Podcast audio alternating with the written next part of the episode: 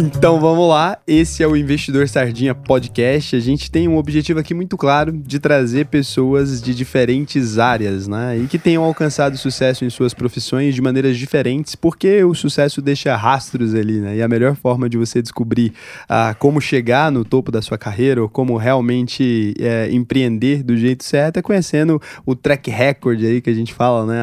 as linhas ali do que, que a pessoa fez anteriormente. É, já trouxe gente de agronomia, já trouxe gente gente, empresários de diferentes áreas, até dono de sex shop, já trouxe de tudo quanto é jeito, né? E hoje eu tô aqui com o Paulo Guimarães. E, cara, se apresenta aí, explica para as pessoas uh, o pois que, que você é, faz. Raul. Eu sou Paulo Guimarães, médico ginecologista há 41 anos.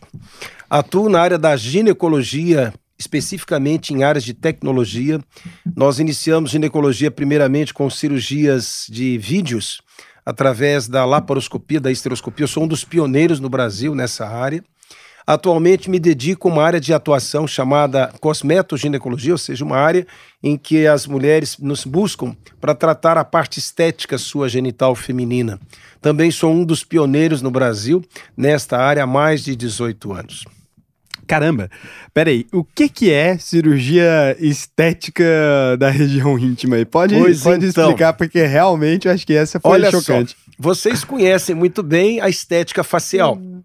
Hoje, toda mulher, quem não fez uma estética facial, seja uma toxina botulina para reduzir do, seu, suas rugas, um aumento de lábio, uma correção de nariz. Ou seja, hoje o rosto é um parque de procedimentos, desde o pescoço, testa, nariz, lábios, pálpebras. Da mesma maneira, vamos descendo, né? As mulheres começaram a atender também a colocação de prótese, elevação das suas mamas, aumento das mamas, redução das mamas. Vamos descendo. Depois nós viemos com os abdômenes, né? As mulheres começaram a ter uma redução da barriga, tirar aquele avental, colocar a barriga de tanquinho. Hoje nós temos abdômenes negativos. Vamos descendo. Nós temos as varizes de membros inferiores. As mulheres não querem mais aquelas pernas com aquela hidrografia de varizes. Então, hoje você tem tratamentos para essa área utilizando tecnologia do laser. E se a gente for ver hoje, nós temos tecnologia de estética do joelho. O joelho também envelhece, então tem aplicação de ácido hialurônico para joelho, para mãos dos pacientes, tanto mulheres quanto homens. E a área genital, a área mais esquecida até então, começou a ser observado, ou seja, aquilo que não era visto, aquilo que era somente utilizado no escuro, aquilo que ficava dentro de quatro paredes, na alcova, como segredos, ela passou a ser hoje um ícone também da, da excitação, da erotização então as mulheres começaram a preocupar com as suas áreas íntimas porque elas também envelhecem, elas também sofrem modificações com a gravidez, com a obesidade, com fatores nutricionais, e da mesma maneira como um todo belo tem que ser revisto, a parte genital passou a ser então colocada na pauta do dia a dia das mulheres. E aí as mulheres vêm exatamente para buscar esse embelezamento. E elas não fazem isso, Raul, para os seus parceiros, elas fazem para elas mesmas. Até porque os parceiros muitas vezes nem olham quando estão utilizando, né? Mas o que, que são essas áreas? Nós temos hoje o escurecimento genital, que muitas mulheres apresentam como queixa aumento dos pequenos lábios, aumento do clítoris, principalmente as mulheres que utilizam, às vezes, os anabolizantes nas academias, o alargamento vaginal, que não é só decorrente de partos, o, o, próprio emagrecimento, o próprio ganho de peso pode alterar a parte a fisiológica e, ao mesmo tempo, funcional e estética da mulher.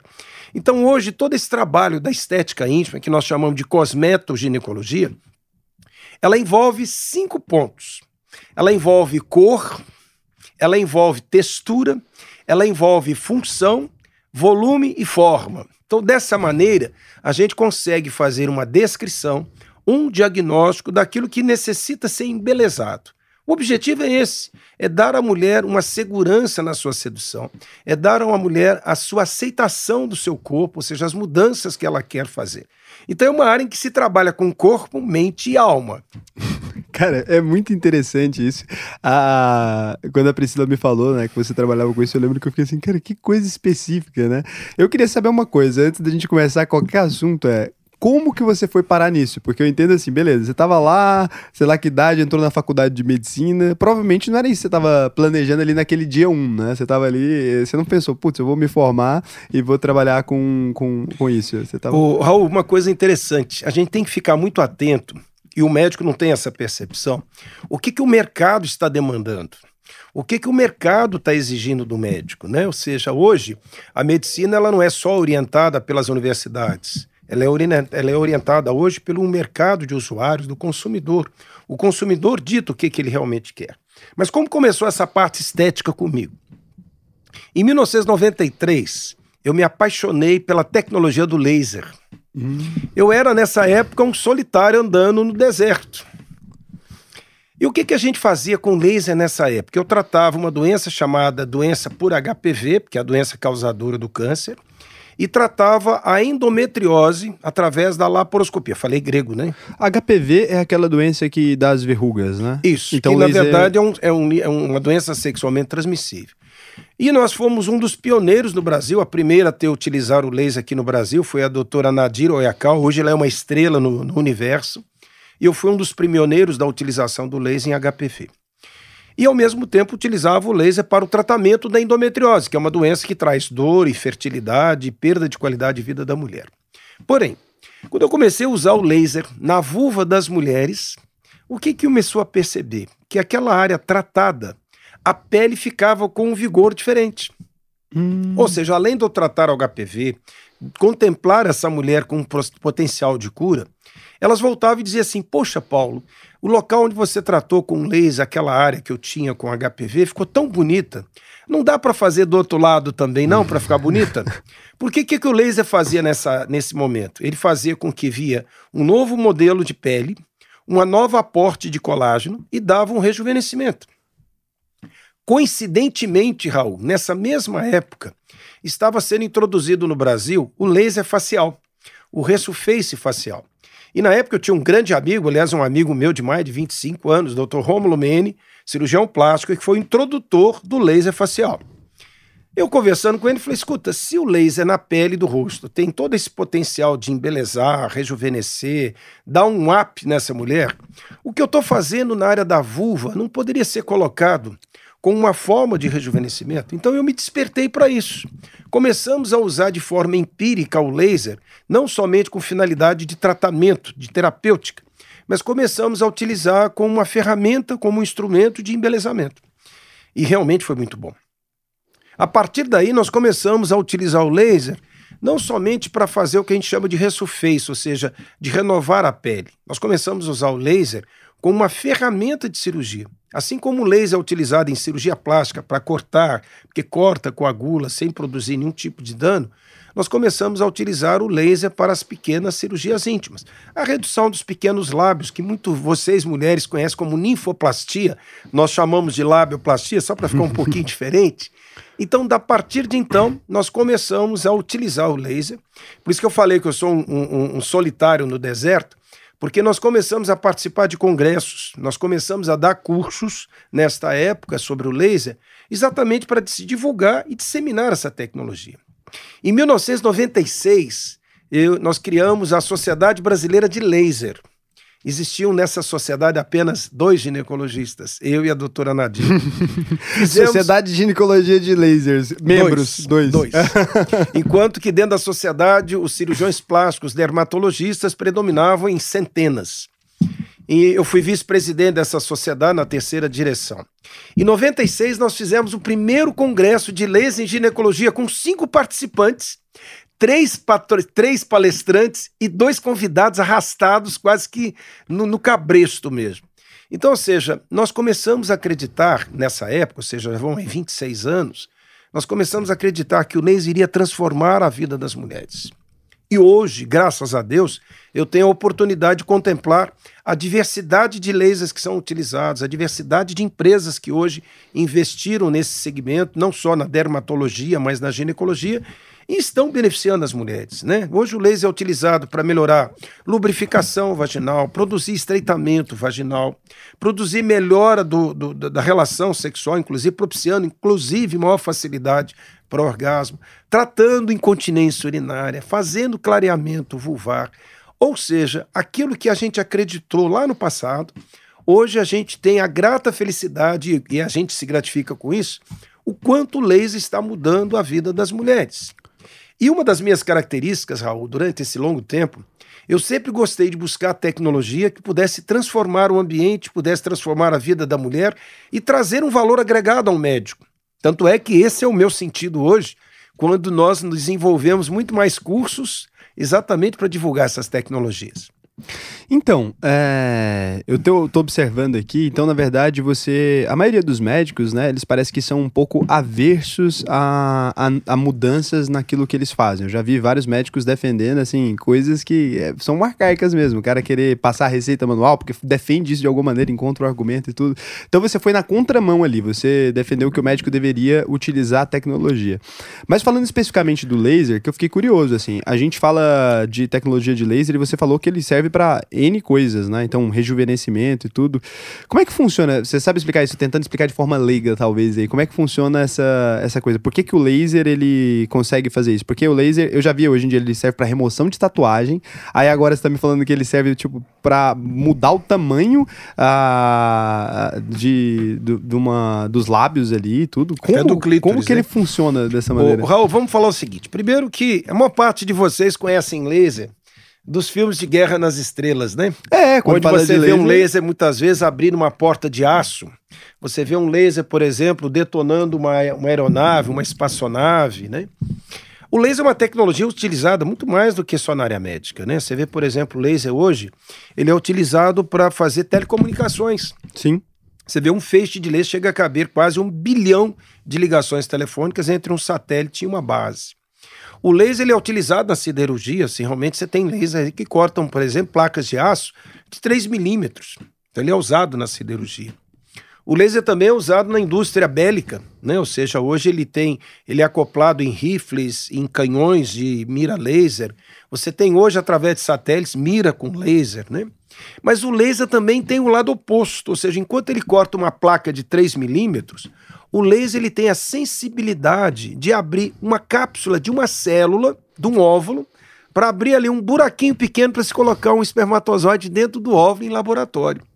Então você tem aí, desde o laser, que é impactante para o aço, mas você tem o laser que tem o toque de cisne, com a delicadeza.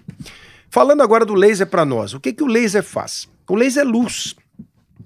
E a luz que o laser produz é uma luz coagulada.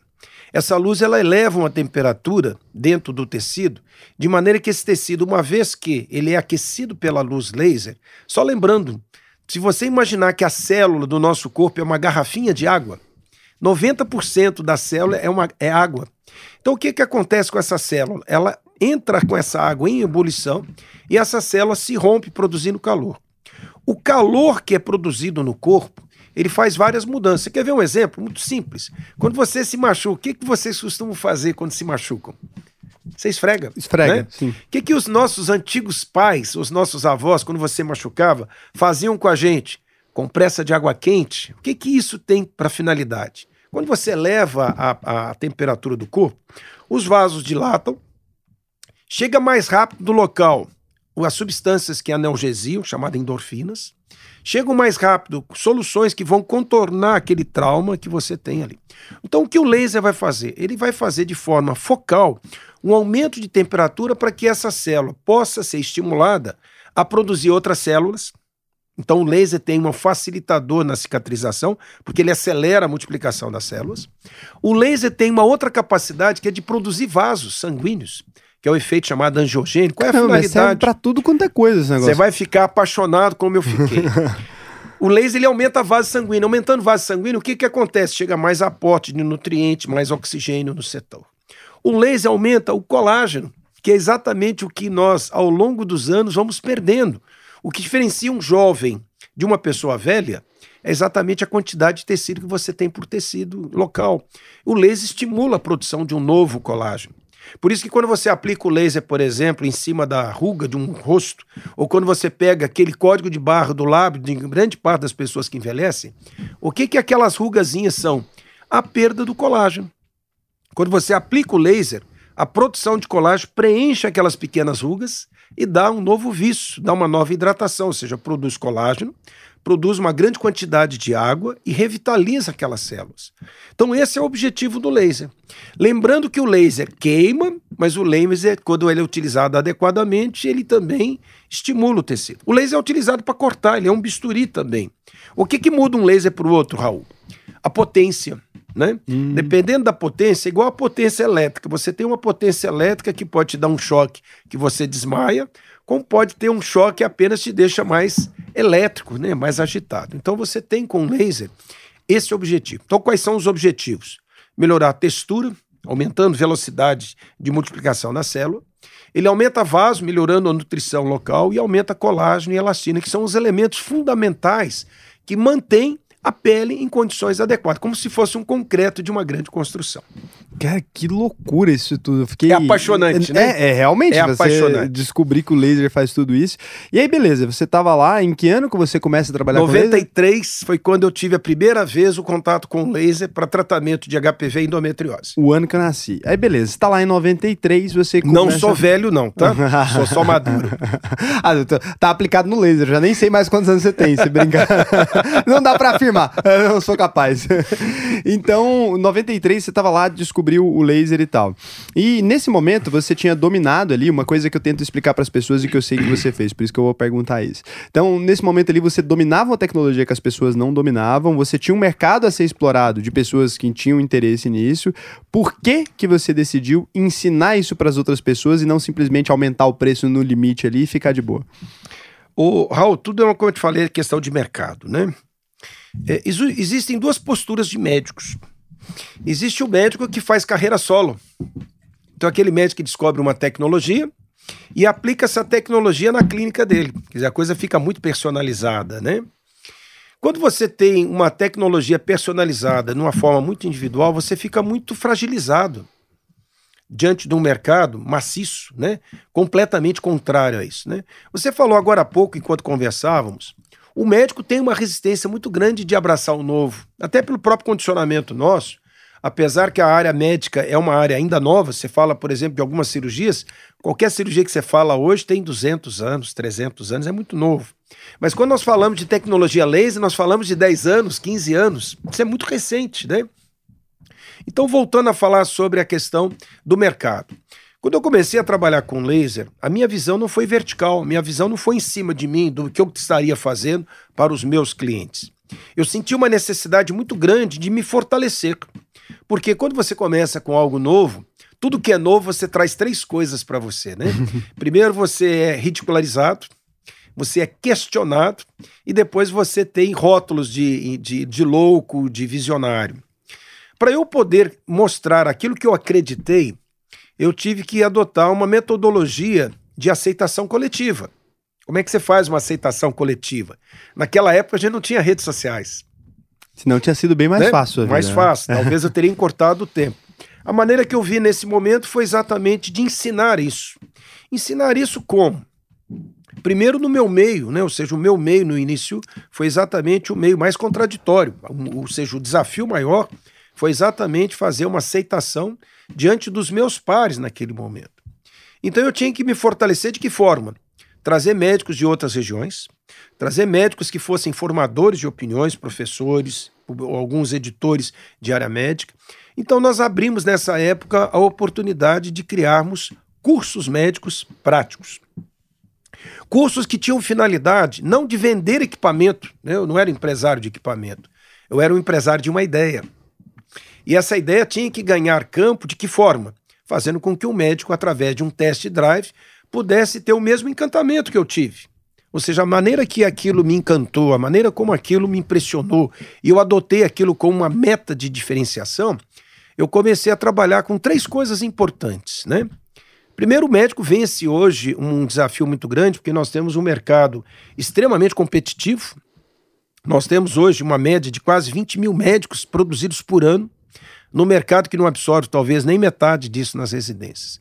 Então eu tive que atrelar a esse ensino três coisas: uma tecnologia nova, um diferencial de mercado e um agregado de valor.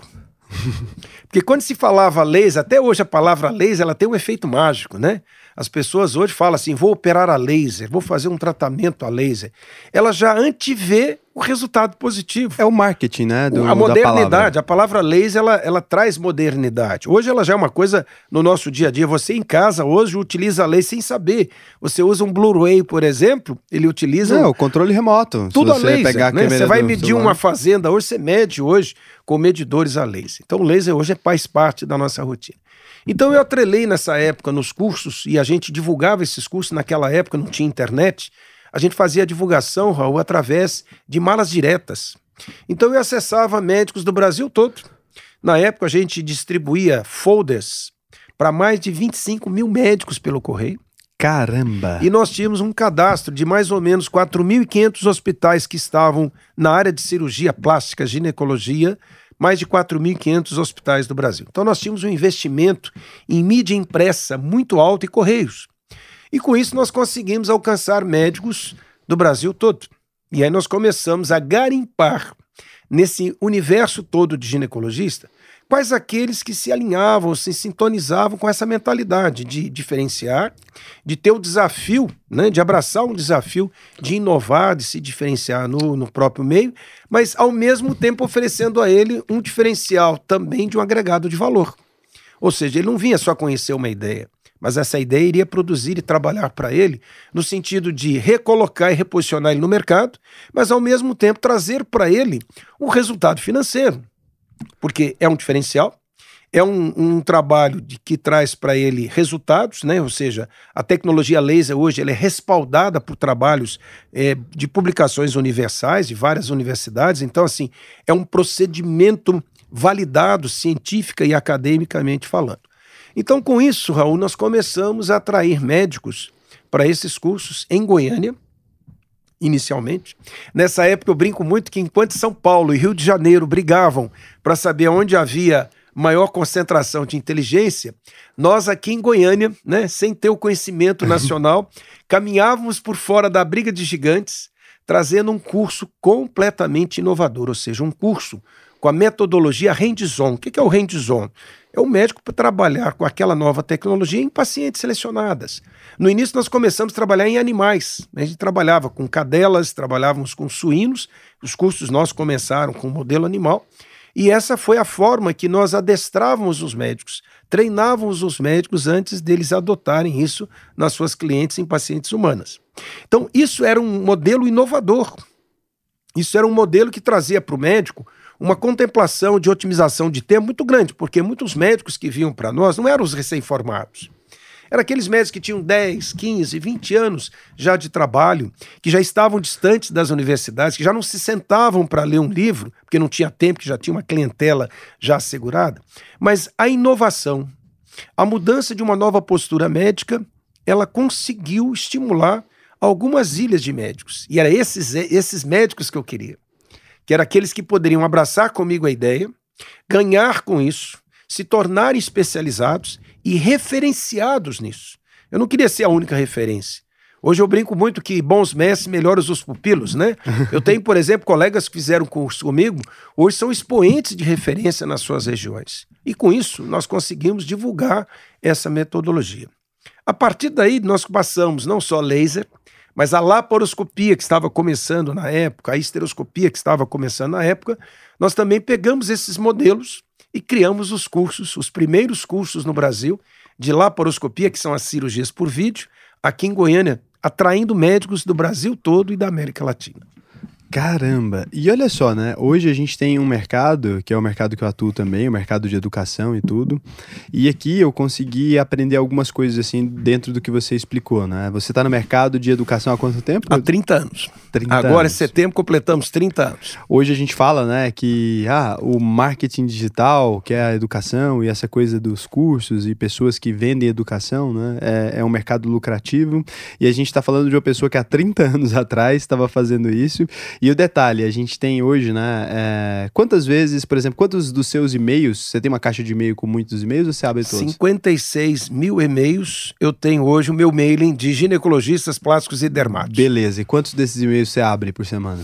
Eu hoje praticamente já nem trabalho mais com e-mails, né? Hoje a gente trabalha mais com Instagram, né? Ninguém. As redes sociais, hoje e-mail é muito pouco. A gente trabalha mais com as outras coisas mais comuns. Nós temos o WhatsApp e os Instagrams, que praticamente se movimentam muito as demandas de perguntas e dúvidas. De três públicos, né?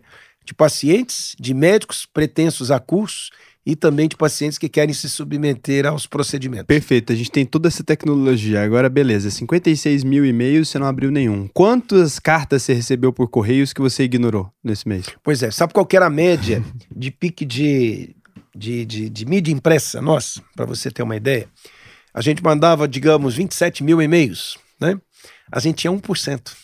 É, de abertura, exato. exato. Agora, a carta é a única coisa que você tem 100%. Chegou é. a carta com seu nome, você não ignora. Não ignora. Porque pode ser, sei lá. Então, é, é, o Pode seguinte, ser uma cobrança judicial. Né? pode ser um problema. Então, no geral, né, a gente evoluiu, evoluiu, evoluiu para um monte de coisas e tal, mas o e-mail é uma coisa completamente ignorável e essa coisa física a gente ainda continua é, abrindo todos os dias. E, assim, uma pergunta aqui agora, uma pergunta capciosa aqui para você. Ah, você fatura mais com os cursos ou com o consultório? Claro que com cursos, né? Porque com curso você tem uma multiplicação de, de adeptos e de usuários, né? É, a gente está vivendo um momento hoje, Raul, ou seja, a grande mercadoria do momento hoje chama-se conhecimento. É isso, é a grande essa, mercadoria. Essa é a matéria-prima que se tem hoje. Tanto é que você viu aí hoje, principalmente depois pós-pandemia, que as pessoas tiveram mais tempo de estar em casa. Você tem curso hoje de tudo quanto é jeito. Você tem curso de piano online, curso de violino online, curso de inglês, francês, italiano, árabe, hebraico, ou seja, olha a multiplicidade de cursos que surgiram, ou seja, o conhecimento se tornou hoje uma mercadoria de primeira necessidade. Ele sempre foi, na verdade. Se você imaginar. E é o que eu descobri há 30 anos. Ele né? sempre foi. Só que você descobriu antes de todo mundo ainda. Você chegou primeiro, né? E por isso, água limpa, no geral. Água limpa e muita cacetada também, né? É, é lógico. Porque eu já recebi rótulos, por exemplo, de médico curseiro, né? Quando se, na verdade, você, antes de você fazer curso, você tem que ser profissional também, né? Você me perguntou, por exemplo, voltando à tua pergunta original, é natural que hoje o grupo do Instituto Paulo Guimarães, ele fatura muito mais com cursos do que com a nossa área assistencial. Mesmo eu tendo hoje três áreas de atendimento, mas lá eu sou sozinho com uma pequena equipe. Ao contrário, quando você dá cursos, eu dou cursos hoje para uma média de 400, 500 médicos por ano, presencial. Escala. Onde são feitas 2.500 atendimentos em pacientes, que esse é o lado mais gostoso da nossa vida, porque para a gente dar o atendimento prático para os médicos, eu necessito de modelos que venham se submeter aos procedimentos estéticos. E nós tivemos uma felicidade muito grande de estar atendendo hoje um perfil de mulheres que mais do que nunca necessita desse carinho, que são as mulheres vítimas de violência sexual. Nossa. Então hoje o instituto ele atende 2.500, 2.600 mulheres por ano sem nenhum ônus para ela, de ONGs que são ONGs criadas de proteção a esse tipo de perfil de mulheres fragilizadas, seja socialmente ou seja pela violência doméstica ou sexual. Então esse é um lado mais gostoso que a gente tem do trabalho, porque enquanto a gente ensina, enquanto o grupo ganha, a gente ainda atende um perfil de mulheres extremamente necessitadas que vão fazer uma transformação de vida delas enorme. Raul. Você não tem noção o que uma mulher dessa, quando vai a um curso nosso e faz um procedimento, é atendida com tecnologia e carinho e acolhimento, o que, que a gente transforma a vida dessas mulheres. Isso traz para nós hoje uma gratificação que vale mais do que um cash, né? E o que é mais interessante, a gente consegue se inserir dentro desse público de uma forma tão carinhosa, tão empática, que a gente acaba fazendo do nosso trabalho um prazer a mais, que é o trabalho solidário, é o trabalho cooperativo, é o trabalho que vai destinar o resultado do que nós fazemos, além dos ganhos que se tem no curso, os ganhos que os médicos vão produzir com essas novas, com os novos conhecimentos, mas nós conseguimos beneficiar uma categoria de mulheres que nunca, em momento algum, nem na área pública e nem na área filantrópica, elas conseguiriam esse tipo de aporte que pudesse transformar, beneficiar e aquilatar a vida delas. É, e principalmente porque talvez, a, é, como você estava falando, né, a cirurgia estética íntima, talvez ela não seja ainda. As pessoas têm muito preconceito com muita coisa, né? Então talvez não seja uma coisa que fosse ser oferecida por nenhuma outra instituição se não fosse vocês, justamente por esse viés da, das pessoas terem um preconceito com isso, né? Com esse tipo de cirurgia ainda. Você quer ver uma coisa? Deixa, deixa eu colocar uma coisa no, no macro conhecimento, né? É, até os anos 1950, 1960, a maior fonte de conhecimento que se tinha era nas universidades. Tudo que chegava de moderno, tudo que chegava de inovação, acontecia primeiro dentro das universidades. E ali os professores, os alunos eram os seus principais beneficiários. As coisas mudaram. Hoje a indústria de tecnologia, eu não falo só na área médica, eu falo na área da comunicação, na área da engenharia, na área da, da biologia.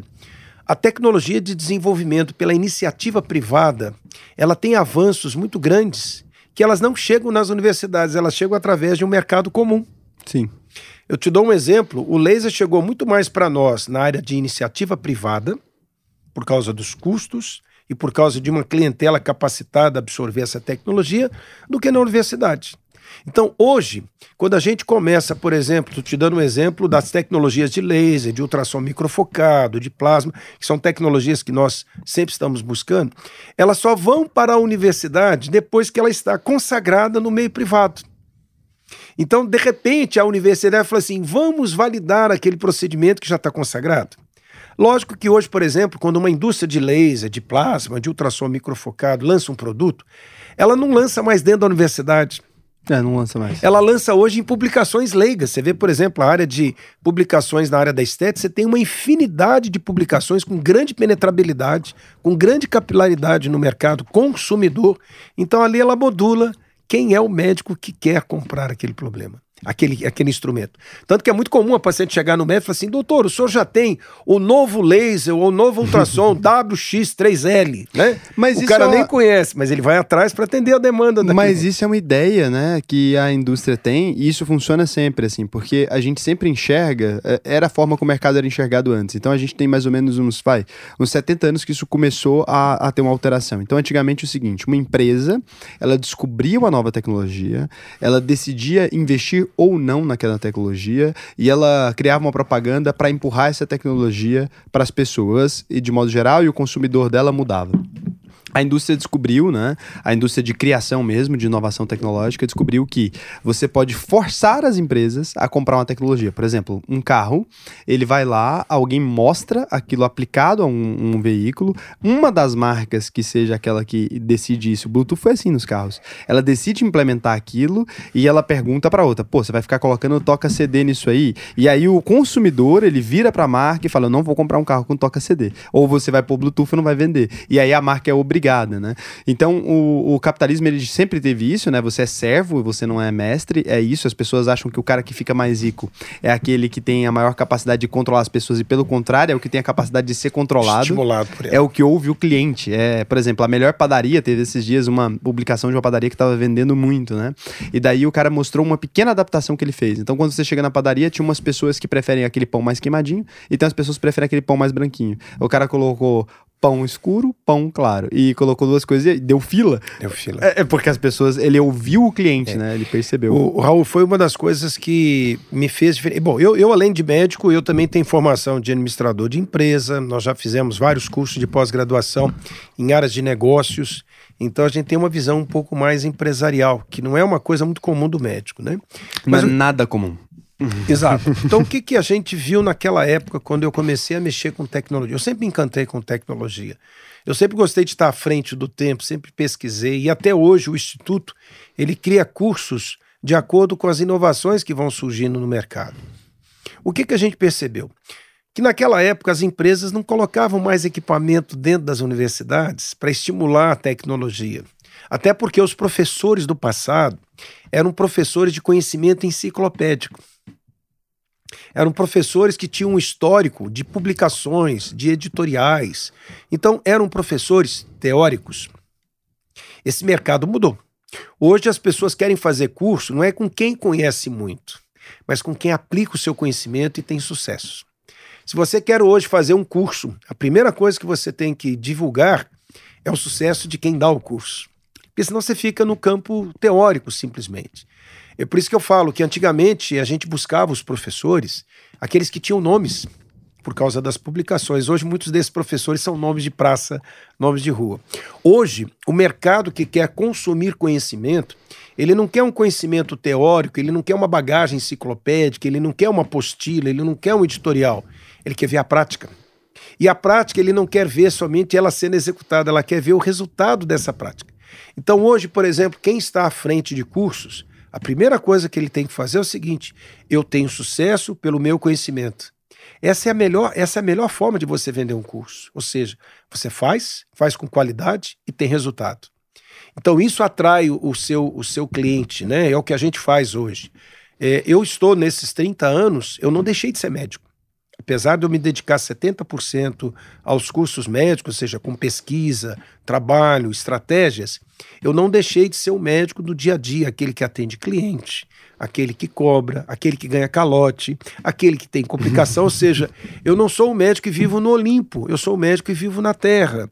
Eu sou o médico que eu vou estar juntamente no mesmo nível com os meus participantes, com a mesma rotina que ele enfrenta. Então eu tenho que dizer para ele como que eu consegui vencer tal desafio, como que eu venci tal dificuldade, como eu enfrentei tal atropelo, como eu tive adversidade, ou seja, essa visão de realidade, ela dá uma autenticidade muito maior ao curso. Porque a bagagem, hoje eu falo que a bagagem teórica, ela não cabe mais dentro de você. Né? Não é, tem não... como você conhecer tudo. Então, hoje, qualquer pessoa com um copo de, de chá ou um vinho, ele frequenta as melhores universidades, ele estuda os melhores trabalhos, os melhores. Ele ícones, bota no né? Google e tá Sim, lá a resposta. Mas o praticar, ele quer praticar com alguém que saiba e que aplica aquilo na vida diária. Igual jogar tênis, né? Se eu vou escolher hoje, por exemplo, um, um personal trainer para tênis, poxa, se eu tiver um histórico que ele foi campeão, se eu tiver um histórico que ele treinou vários campeões, eu já tenho nele uma visão diferente ou seja, livro para saber sobre isso, tudo bem, tem, tem um monte. monte. Mas aquela pessoa vai me passar o, o, o, o chamado da cereja do bolo, ou seja, como eu faço. Né? Essa, essa é a arte, essa é a mágica dos cursos. Como eu faço, como eu tenho sucesso, como eu enfrento problemas, ou seja, eu tenho que cair dentro de um nível de realidade do meu cliente. É isso. E é essa percepção que eu passei a ter quando eu comecei a estudar o nosso mercado, quando eu comecei a, a, ver o que, que os médicos estavam buscando, o que, que eles buscam? Eles querem uma vida de qualidade, eles querem um ganho mais satisfatório e querem estar diferenciado no seu mercado. Lógico, tem o um lado da vaidade, mas tem o um lado da busca da qualidade. Então, esse tipo de busca fez com que eu criasse um modelo que atendesse essa expectativa dele. Ou seja, eu estou levando a ele algo novo, algo rentável, algo que ele vai treinar, vai ter segurança, vai ter oportunidade de buscar essa segurança num treinamento personalizado. Então, dentro dessa, mercado, dentro dessa metodologia, eu consigo transferir, eu consigo passar, eu consigo entregar aquilo que eu sou. Ou seja, eu quero que ele seja aquilo que eu sou e muito mais ainda. Eu quero que ele seja uma referência muito mais do que eu seja hoje, mas no dia a dia dele, na região dele, inclusive. A gente chama isso, né, no mercado financeiro, por exemplo, quando você vai criar conteúdo sobre mercado financeiro, hoje você tem uma, uma concorrência, da mesma forma que do, do ramo médico, você tem uma concorrência gigantesca.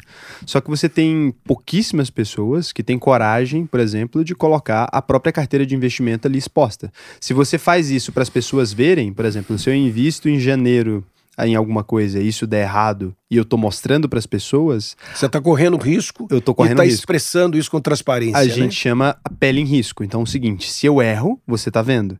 Então, a, de todos os, tem mais de 2.500, sei lá, é, pessoas diferentes que dão o mesmo tipo de ensino que eu dou. Um grande diferencial, as pessoas sempre perguntam: ah, Raul, como é que cresceu nessa velocidade? Cresceu nessa velocidade porque de todos os 2.000 e sei lá quantos, acho que não existem nem 10 que mostram uma carteira pública ali e que colocam a pele que em risco. Isso, né? Porque assim, eu tenho que mostrar que eu sei o que eu tô fazendo. Como é que eu posso te mostrar que eu sei o que eu tô fazendo? Fazendo na prática? Não tem como ser teórico. Então é engraçado que você chegou nessa, nessa conclusão sozinho, né? É, lá atrás. Não tinha ninguém que me ensinava. Então esse é um pilar. Beleza, esse eu percebi que é um pilar para você, é um pilar para mim também. Esse aqui a gente tem igual, a pele em risco. Se expor e falar, eu faço isso no dia a dia, eu não só falo, eu faço. Que é um grande diferencial. O que, que você acha é, que tem mais de diferente, assim, é, dentro daquilo que você faz, né? Que você está fazendo isso há 30 anos, eu tô, é mais do que a minha idade. Então, você está fazendo isso há 30 anos. O que, que você acha que te atribuiu esse sucesso, além de, além de eu estou exposto, eu estou fazendo no dia a dia, o que mais que você conseguiria ensinar para as pessoas? Falar assim, cara, Você quer vender conhecimento? Você já mostrou para mim que putz, se importar com a opinião dos outros não é o melhor caminho. Uhum. É, ter a pele em risco é obrigatório, segundo o que você me explicou. Então eu tenho que continuar na clínica porque é isso que eu vendo para as pessoas e é isso que eu faço de verdade. O que mais você acha que você consegue passar? Raul, tem duas coisas que diferenciam o empresário hoje, né? Eu tô falando agora como empresário. A primeira é você acreditar naquilo que você sonha e executa, tá? Independente de você expectar resultado, você investe no que você acredita, tá? E você tem um empresário que investe só no resultado, mas não investe no que acredita. Deu para entender? Mas aí não funciona, porque Sim. ele não vai ser bom. Bom, duas coisas que são importantíssimas, e aí vou falar um pouquinho da trajetória dos 30 anos. O mercado muda, por exemplo, você está falando de investimentos. Você sabe que na flutuação de investimentos você tem hora bolsa, hora você tem o mercado imobiliário, hora você tem bitcoins, né? É você tem você tem aí uma multiplicidade de investimentos que eles oscilam, né? Eles têm uma ele tem uma ciclagem, ele tem uma sazonalidade. Então você quando você tem como um, um potencial de orientador, você tem que orientar de acordo com a sazonalidade dos investimentos. Olha, nós vamos migrar o investimento agora uma parte para a área imobiliária, ou vamos investir uma parte em estoque, se um cara é um empresário, ou vamos investir em ações. Então, essa variabilidade de mercado também nos deu também a mesma ideia. Por Diversificação, exemplo, no caso. Exato. Por exemplo, hoje nós temos, dentro da ginecologia, algumas áreas minhas já se espraiaram para outras especialidades, mas ao longo desses anos, alguns cursos eu mantive e outros cursos deixaram de existir, porque até o mercado deixou de ser contemplativo, deixou de ser gratificante para ele. Essa é essa percepção, essa forma de você termometrar qual é a necessidade do mercado, que você cria cursos ou retira cursos da, da sua, da, da sua pleiade ok? Então, por exemplo, quando nós começamos, nós começamos com os cursos de endoscopia ginecológica, laparoscopia, histeroscopia, coposcopia, isso aí foi uma fase é, ascendente dessa tecnologia no país. E aí o que, que nós fizemos na época? Nós fomos buscar quem? Os professores que não conheciam essa tecnologia. Nós fomos buscar cursos em cima dos formadores de opinião para que eles pudessem multiplicar isso, né? Igual uma lâmpada, ela ilumina uhum. caminhos por onde ela passa é natural que esse mercado uma hora satura, né? Porque você começa a jogar no mercado vários colegas que já estão fazendo esse tipo de procedimento. Então é natural que você tenha que ter essa percepção que quando o mercado se satura, você tem que ver o que, que o mercado abre para você. E quais sinais você observa do, do mercado estar se saturando, por exemplo? Olha, é, uma coisa muito interessante, um, um indicador que eu utilizo é convênios, né? Quando você começa um procedimento novo, geralmente ele é particular. Ele tem um diferencial, né? Ele é seletivo. A partir do momento que o convênio absorve aquele procedimento como rotina, o que que acontece? Primeiro, ele acaba reduzindo o valor dele do que ele realmente vale. Ele se populariza. Ele vulgariza-se, ele se banaliza. Então, esse é um indicador que aquele procedimento, uma vez que você tinha alguns eleitos, não querendo elitizar a medicina, mas alguns colegas que se especializaram, alguns colegas se destacaram, mas na hora que aquilo se democratiza, naquilo na hora que se banaliza, naquilo que você percebe que o valor diminuiu, o interesse em fazer aquele procedimento se perde. Mas é porque você é um cara muito específico agora. A gente tá. Mas... A gente tá atento a isso, né? Não, você tá querendo ficar sempre na vanguarda tecnológica. Então, assim, quando um, um conhecimento, por exemplo, se vulgariza ali, é uma coisa que vai, você parte para outro. Mas é, é, é, aquela história, você tem que ter olhar no peixe e olhar no gato. Mas né? só busca incessante, incessante, pela inovação. Tem um monte de gente que, putz, você poderia, muito bem. É, cara, esse conhecimento vai se vulgarizar. Eu treino uma turma, eu abro um tipo de procedimento específico, eu escalo isso de maneira absurda, também seria um caminho viável. Isso. E aí vem o seguinte. É o tesão, às vezes. Exato. De... Aí vem o seguinte: a, a área médica, como qualquer área hoje, ela está em fase de expansão, diversidade e inovação. Né? Eu acho que essa, essa atenção, essa antena para detectar isso, é que faz com que a gente antecipe a necessidade com a criação de cursos. Então foi o que nós, nós observamos. Ao longo dos anos, alguns cursos deixaram, eu também percebo pela busca, né? A partir do momento que o médico deixa de buscar o curso, ou seja, aquele volume que eu tinha num determinado momento, ele começa a ter uma decrescência, eu já tenho ali um sinal para dizer, opa, se está diminuindo a busca, por quê? alguma coisa está acontecendo. Tá Vão ver o porquê? Ou o mercado saturou, ou o valor se tornou menor, ou aquilo deixou de ser algo diferencial, passou a ser uma vala comum. Então, e duas coisas aqui agora. Então, a, a segunda pergunta é mais interessante, vou deixar ela por último, mas o negócio é o seguinte. Então, a, a gente tem um problema na medicina no mundo. Eu já estudei um pouco sobre isso, talvez você vai me corrigir, você entende mais disso do que eu. Mas em todas as outras áreas, quanto mais a gente descobre tecnologia, por exemplo, ah, para produção de alimentos, para produção de um vinho igual a esse, né, que é um vinho bobo, um vinho chileno aleatório. Então, para tudo mexer. isso, ah, cada vez que a gente descobre uma nova tecnologia, o preço dessa tecnologia ele cai. Essa é a tecnologia do mundo. No primeiro momento, não. No primeiro momento ele sobe.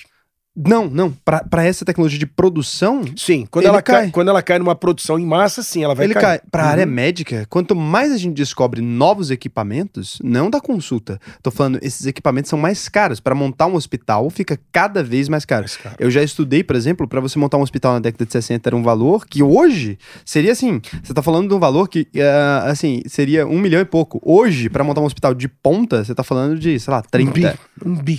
Não. Um bi. Na verdade, não é nem milhões, é um bi. É, é isso. Então, assim, 30 vezes o valor, você me corrigiu pra cima. Então, assim, na verdade, quanto mais a tecnologia da área médica aumenta, a tecnologia em si, e não a aplicação da tecnologia, que esse é o médico, né? Mas a, a tecnologia, quanto mais ela aumenta, mais caro fica. Você acha que a gente vai ter um problema com isso lá na frente? Pergunta número um. Essa, tá. A segunda pergunta? A segunda pergunta é o seguinte: onde buscar, né? Porque beleza, eu percebi a área.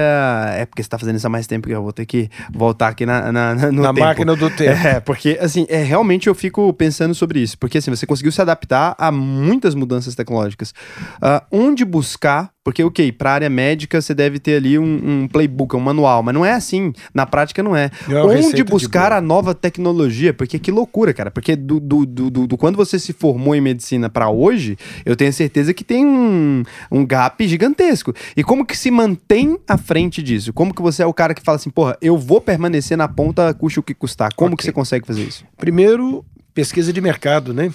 Eu, eu tenho hoje um trabalho de leitura de publicações, né? A gente hoje tem uma facilidade grande. Imagina há 30 anos atrás não existia É isso, isso, que né? eu tô falando. Há 30 anos atrás, para eu poder acessar um trabalho de publicação internacional, eu tinha que utilizar uma bibliotecária, fazer uma solicitação para que o trabalho pudesse chegar para mim com duas, três semanas impresso, né? Na época ainda vinha por fax, né? O trabalho.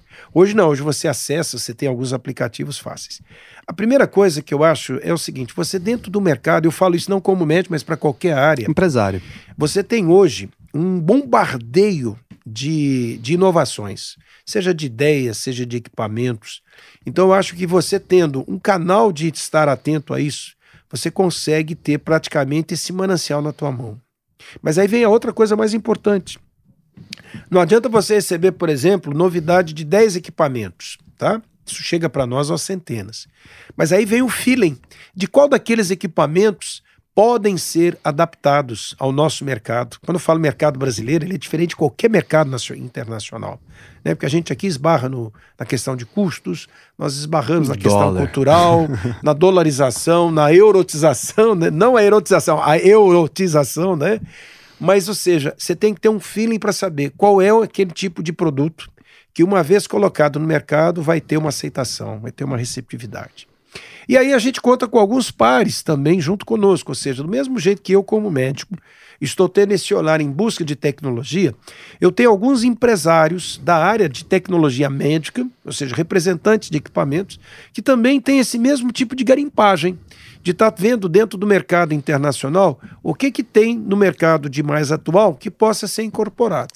Ou seja, juntando esses dois olhares, ou seja, o meu olhar clínico, médico de mercado, e olhando o olhar de um empresário dessa mesma área, muitas vezes esses dois olhares se encontram. Então é muito comum entre os meus patrocinadores de equipamentos, às vezes quando eu não chego para ele, mostro para ele um equipamento para ele buscar conhecimento, o contrário também acontece. E falou, Paulo, estou buscando essa tecnologia, o que, que você acha? Né? E aí vem a expertise nossa. Né? Essa expertise é a seguinte: como aplicar a otimização, a investimento, a, a, a classificação e quais os equipamentos que estão ali naquele instante que podem colidir no mesmo tipo de mercado. Porque tem, tem alguns tipos de equipamento que fazem as mesmas coisas, mas com custo-benefícios diferentes. E aí tá todo esse lance. E aí vem entender. exatamente a nossa experiência ao longo do tempo, do que, que eu posso trazer para esse mercado, para esse médico, que possa trazer para ele facilidade, ganho e diferenciação. É aquilo que eu pergunto para você, médico, que está nos escutando, né? Se você fosse mudar a tua vida hoje, o que, que você tiraria da tua vida? E o que, que você buscaria hoje na tua vida? Né? Porque esse tipo de pergunta que eu acabei de fazer para os médicos que estão nos assistindo, muitas vezes esses médicos se perguntam nisso numa fase mais madura da vida deles. quando eles querem mais tranquilidade, quando eles querem uma rentabilidade, querem um reconhecimento. Mas graças a Deus, hoje, Raul, está acontecendo uma coisa interessante. Um médico recém-formado já tem essa mentalidade. Ele não quer mais hoje começar a trabalhar em massa, de forma maciça, em forma extenuante, para daqui dois, daqui duas décadas, 20 anos, 30 anos, falar assim: não, agora cansei de trabalhar, agora vou trabalhar com o que eu quero, com o que me dá mais tranquilidade, com o que eu gosto. Hoje nós já começamos a ver médicos novos, eu consigo ver esses médicos nos meus cursos, que já começam a selecionar o que eles querem diante da, desse manancial, desse universo grande da medicina, o que, que eles querem hoje de medicina para praticarem. Uma medicina com qualidade, com rentabilidade, com qualidade de vida que não tire dele a oportunidade de viver em família, de viverem com qualidade para si próprio, ou seja, do médico ter hoje uma vida humana normal. Porque os médicos da minha geração não tinham vida trabalha 24 horas, de segunda a sexta-feira, 30 dias por Mas mês. Mas era a geração pager férias. também, né? Sim. Vocês tinham que receber mensagem, sair do cinema Exato. correndo. Hoje, hoje, você já tem uma geração Y, X, Z, W, né? Então essa geração já quer o quê? Eu quero uma vida com qualidade, eu quero estar diferenciado no mercado, eu quero estar fazendo algo que me dá satisfação e gratificação também, mas não deixar de viver a minha vida do dia a dia, de ter minha academia, ter minha família, ter tempo para filhos, ter tempo para namorar, casar, ou seja, viver, apaixonar, amar e trabalhar também, né? Então, esse mercado também mudou. Mudou muito, né? Então, quando fala que o mercado mudou, ou seja, o médico quer buscar hoje uma qualidade de vida, ele não quer trabalhar 24 horas. É, qualidade de vida não então, é Então ele né? quer hoje um trabalho que dê a ele rentabilidade, sustentabilidade e prazer, né? Então, isso também são alguns indicadores que eu utilizo para selecionar, por exemplo, os próximos cursos, né? Nós já temos, por exemplo, para 2022, alguns cursos novos baseado nessa busca do que o médico está, está trazendo para mim. Já colocou um curso de educação financeira? Sabe que mais Olha, de 40% dos vamos... alunos são médicos. Isso. O que, que a gente está vendo hoje? É uma das coisas que os meus cursos ao longo desses 30 anos sempre teve. Tem três coisas que os médicos, quando recebem, eles quase faltam beijar na boca da gente, né? Quando você fala de gestão, quando você fala de marca, olha que eu falo de marketing desde 30 anos atrás, quando o marketing era mais impresso, né, era mais editorial, imagina hoje. E quando a gente fala para eles é, gestão, marketing e principalmente sustentabilidade. Então, hoje, por exemplo, os nossos cursos, Raul, eu tenho um advogado que dá para nós toda a parte dessa justicialização da medicina, sobre contratos, consentimentos, direitos e deveres, ou seja, medidas preventivas de processos. Então, Evitar esse... ser preso. Exatamente, evitar de ser processado. Então hoje a gente tem um advogado que dá não só durante os cursos uma parte de conferência, mas ele também faz parte da mentoria dos grupos que nós mantemos. Eu tenho sempre uma, uma parte de marketing que sempre eu dei, porque é uma área minha especializada. Eu sempre deixei também o médico durante o nosso curso o que, que ele poderia usar de marketing. E a gente ainda tem um Conselho Regional de Medicina, um Conselho Federal, melhor dizendo, que tem resoluções extremamente orientadoras e até de certa forma restritivas para se fazer marketing. Não que o Conselho proíba a publicidade, mas que a publicidade seja feita de forma ética. Então a gente sempre buscou isso também. E a outra parte é a parte de rentabilidade. Porque, por exemplo, por que, que a maioria das vezes a tesoura do médico é mais cara do que a tesoura do barbeiro? ok? A faca que o médico utiliza no seu consultório é muito mais cara do que a faca do açougueiro. Por que, que o carro do médico, quando ele vai numa concessionária, se empurra muito mais coisa em cima do médico do que de um simples comerciante, às vezes sem grandes pressões, né? Então o médico ele tem primeiro uma posição desprivilegiada, porque a gente imagina o médico hoje com um, um, profissional de alta rentabilidade. Não é a nossa realidade, tá? A gente tem hoje algumas ilhas de rentabilidade. E a outra é que o médico não tem nenhum tipo de formação de gestão, de marketing e de precificação dos seus produtos. É muito comum, por exemplo, o médico hoje buscar preço dos seus, dos seus negócios baseado na concorrência. É isso. E muitas vezes o concorrente está tomando prejuízo, ele vai tomar o prejuízo também. Ou seja, o alvo dele é o concorrente. Então, durante os nossos cursos, eu tenho sempre o cuidado de formar os nossos médicos para que ele seja um bom espadachim, que saiba usar dignamente a espada, mas também que saiba ganhar com a espada mas a sua é sustentabilidade. E esse é um diferencial dos nossos cursos hoje. Tem um amigo meu, né, um dos meus melhores amigos, ele é médico ginecologista. E ele me falou, né, uma época a gente tava conversando, faz uns quatro anos, assim, antes dele mudar para Portugal. Daí a gente tava trocando uma ideia e numa noite, assim, ele falou assim, Raul, sabe por quê, né, que é, é muito fácil vender qualquer coisa para médico? Porque a gente é ignorante em todos os assuntos, exceto medicina.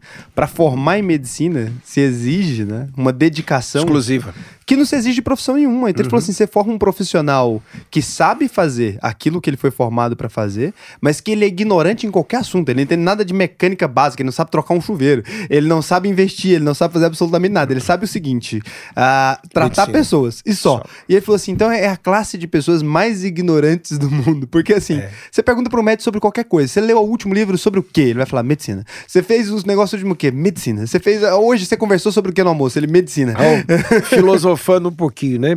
Dois grandes vícios do médico: onipresença e onipotência, né? Primeiro, o médico ele acha que ele tem o um poder sobre a vida, né? A gente apenas trata, né? A gente não tem poder de salvar vidas, né? A gente cuida delas apenas. Mas nós somos educados como se nós fôssemos onipotentes, né? como se nós fôssemos a, a um semideus. Então, isso é um tipo de condicionamento que nós temos. E por ser tratados e acreditarmos que somos semideuses, muitas vezes a gente não cai muito no comum, na rotina do dia a dia. Então a gente acaba sempre estando um pouquinho mais alto. E a outra é a onipresença, né? A gente quer ser médico 24 horas em todo lugar. Tanto é que médico atende paciente pelo WhatsApp, atende no restaurante, em qualquer coisa. Tá no clube, tá, por exemplo, no estádio de futebol, um colega do lado pergunta alguma coisa para ele, ele simplesmente atende, dá indicações, até receita, às vezes, diante de um estádio de futebol lá do lado, ele passa uma receita. Então, ou seja, vai fazer isso com advogado, vai fazer isso com um arquiteto para fazer uma decoração. Não, você vai no meu escritório, né? Vou fazer um projeto. Então a gente tem muito disso, né? Por isso que quando eu estou trabalhando com um médico meu no curso, eu tenho esse cuidado. Porque muitas vezes eu falo pela experiência nossa. Às vezes eu tenho uma médica que ela tem lá quase 100 mil reais de roupa, entre bolsa, acessório, óculos, 100 mil reais. E quando você fala assim, quanto você vai cobrar por esse procedimento que você acabou de aprender? Ela não sabe o preço. Ela sabe o quanto ela gasta, mas ela não sabe buscar o que ela necessita ganhar. Então, esse tem sido um cuidado. Você quer ver uma outra área importante do médico? É, hoje, a maior parte dos profissionais que caem na malha fina da Receita Federal são profissionais liberais. Entre eles, o odontólogo e o médico. Nós colocamos, inclusive, esse ano, numa das nossas experiências, nós colocamos uma orientação contábil um colega contador falando sobre as questões contábeis, o que, que ele deveria fazer para evitar imposto, como é que ele deveria diversificar melhor a empresa dele para ele ter uma contenção de impostos, né? Você vê, por exemplo, um hotel, muitas vezes ele tem 26 empresas, ele tem a empresa do, do, do da limpeza, ele tem a empresa do coffee break, ele tem a empresa da limpeza e lavagem das roupas, ou seja, são várias empresas. Hoje uma clínica tem que ter isso também porque ela mexe com medicamento, ela mexe com locação de equipamento, ela mexe com funcionários terceirizados, ou seja, como produzir isso hoje para você ter um impacto fiscal menor para aumentar a sua, sustentabilidade. Então você vê que hoje o médico, dentro do nosso curso, eu consigo ver ele como cidadão, como profissional, opa, uhum. como profissional, como ser humano, ou seja, eu tenho que dar a ele todos os elementos. Você vê, por exemplo, agora esse ano eu introduzi o curso de hipótese de, de hipnose. Você introduziu de hipnose? De hipnose, porque muitos colegas vão ter necessidade de hipnose. E ele vai aplicar essa hipnose aonde? Em casa, nos filhos, na área da educação. ou seja, a gente está vendo essa área funcional. Por exemplo, você quer ver uma área importante, a área jurídica, a gente já citou agora, né? Hoje os processos cada dia crescem mais. Então hoje a gente tem certificado de apólice de responsabilidade civil. Então a gente divulga isso para o colega para dar a ele um grau de proteção, né, de responsabilidade civil. Então a gente coloca o médico hoje dentro do nosso curso situado em todas essas esferas que tentam tirar dele o seu equilíbrio, que tentam tirar dele às vezes até a quebra de um patrimônio dele. É. Então, toda essa preocupação eu consigo ver no médico, no ser humano, no profissional, enquanto cidadão, enquanto profissional, enquanto qualquer outra situação que ele necessite de suporte. Eu vejo colegas, por exemplo, só para você ter uma noção, tem colegas que estão comigo há 30 anos, vindo periodicamente fazer curso, e muitos não vêm só pelas inovações, vêm por causa das trocas de ideias, que é outra coisa importante, né? Porque quando você é mestre, o papel de mestre não é somente exclusivo, a gente também é aprendiz. Então, quanta coisa a gente troca durante o curso com colegas com maior experiência, com colegas que têm vivências diferentes. Então, essa é, a troca existe em todas as áreas, assim. E aí, voltando naquela pergunta, né, que eu tinha feito sobre os equipamentos médicos. Então, se a gente tinha, né, esse custo para um hospital lá num valor X e que era milionário, e ele passou a ser bilionário para um hospital de ponta, você acha que em algum momento a, a evolução tecnológica é, pura e simples da maneira como ela está acontecendo pode inviabilizar esse acesso a, esses, a, a essa tecnologia de ponta para o paciente normal? O Raul, a gente tem em Brasil várias medicinas, né? É, é, é, por isso. Quando você fala de hospitais, você tem hospitais hoje de padrão alfa, padrão beta e padrão delta, né? Ou seja, padrões de tecnologia e qualidade diferenciadas. Isso significa que a gente também tem um mercado consumidor também diferenciado. Com certeza. Da mesma maneira que os hospitais se especializaram para atender categorias sociais diferentes, os equipamentos também acabaram caminhando para essa mesma tônica, ou seja, de eu atender o mercado de classe A, de um mercado de classe B, de um mercado de classe C. A gente vê isso na indústria automobilística. Em tudo. Né? Você tem o mercado de luxo, você tem o mercado usuário, você tem o mercado popular. A área de tecnologia também aconteceu isso, né? Inclusive, para mim, é um dos indicadores para eu parar de dar cursos. Por exemplo, quando eu começo a dar um curso de, por exemplo, agora de implantes hormonais, que a gente vai falar daqui a pouco, essa tecnologia é uma tecnologia já com algumas décadas de existência, mas ainda está restrita a pequenos laboratórios. Nossa, está bem tá? restrita ainda. A partir do momento que essa indústria começa a produzir produtos mais baratos para poder atingir categorias sociais diferentes, ou seja, ela começa a democratizar, ela começa a, não digo banalizar, mas ela começa a ampliar o mercado dela, passa a deixar de ser interessante o médico participar. Porque quanto mais médicos estiverem atendendo classe A, classe B, classe C, não estou querendo aqui elitizar a medicina, tá? Mas em nível de investimento, isso praticamente é um indicador para mim que já não é um curso que diferencia. Não, para você que vive do mercado de ponta, você vive de puxar a corda, né? Você Sim. vive naquela ponta lá. Olha, você vê, por exemplo, na, na, área do laser, por exemplo, nós já estamos há quase 26, 27 anos nele. Quando nós começamos a trabalhar com laser, no Brasil haviam pelo menos três empresas que representavam lasers estrangeiros. Então, todos eles eram importados, preços assim astronômicos, tá? Nesses 30 anos, o que aconteceu? Várias outras empresas entraram no mercado, trouxeram lasers mais competitivos, tanto na tecnologia quanto no custo. Por exemplo, o mercado chinês entrou com os custos de tecnologia mais barato. Com isso, o que aconteceu? Mais médicos começaram a utilizar. Com preços mais baratos, começaram a atender categorias sociais mais diferenciadas, ou seja, começou a democratizar o atendimento. Hoje nós já temos produtos nacionalizados então hoje você tem produtos, quando você compara a nível de mercado, 5, 6, 10 vezes menos o valor do investimento do que quando eles começaram. Isso é interessante a nível de população? Sim. Tá? Muito, né? Claro, porque você consegue abrir oportunidade para todas as categorias usarem. Todas as categorias usando significa o quê? Que mais médicos estarão usando, cada vez mais você vai ampliar esse mercado de usuário, tanto quem recebe como quem pratica. E aí eu passo a não ter mais o mesmo interesse nesse curso. Mas é porque para você é, é, porque é um ciclo, né? Você é um tem ciclo. uma perseguição com a pesquisa e inovação. Então é, é uma perseguição. A gente quando fala no canal, né? Eu invisto sempre em empresas de pesquisa e inovação. Por exemplo, quando fala de medicina na bolsa de valores, a gente tem algumas empresas, né? Os laboratórios, por exemplo. Você tem a Fleury. A, a Fleury, no, no ano em que ela começou a disponibilizar resultado de exame online, a gente está falando de 2001. Uhum. 2001, a Fleury já tinha resultado anos, de exame online, atrás. 20 anos atrás. Hoje, tem um hospital que ainda não tem, tem laboratório que ainda não tem exame online, da maneira que a Fleury tinha, sei lá quantos anos não atrás. Não dá nem para comparar o que, que é resultado de uma e outra, né? Não, não dá. Tem, não e tem. aí, óbvio, quando a gente busca por pesquisa e inovação, que é o seu ramo, porque você consegue se manter no topo por perseguir a pesquisa e inovação. Para você, a atratividade para na hora que começa a popularização, porque você está pesquisando a, a, pesquisa e inovação.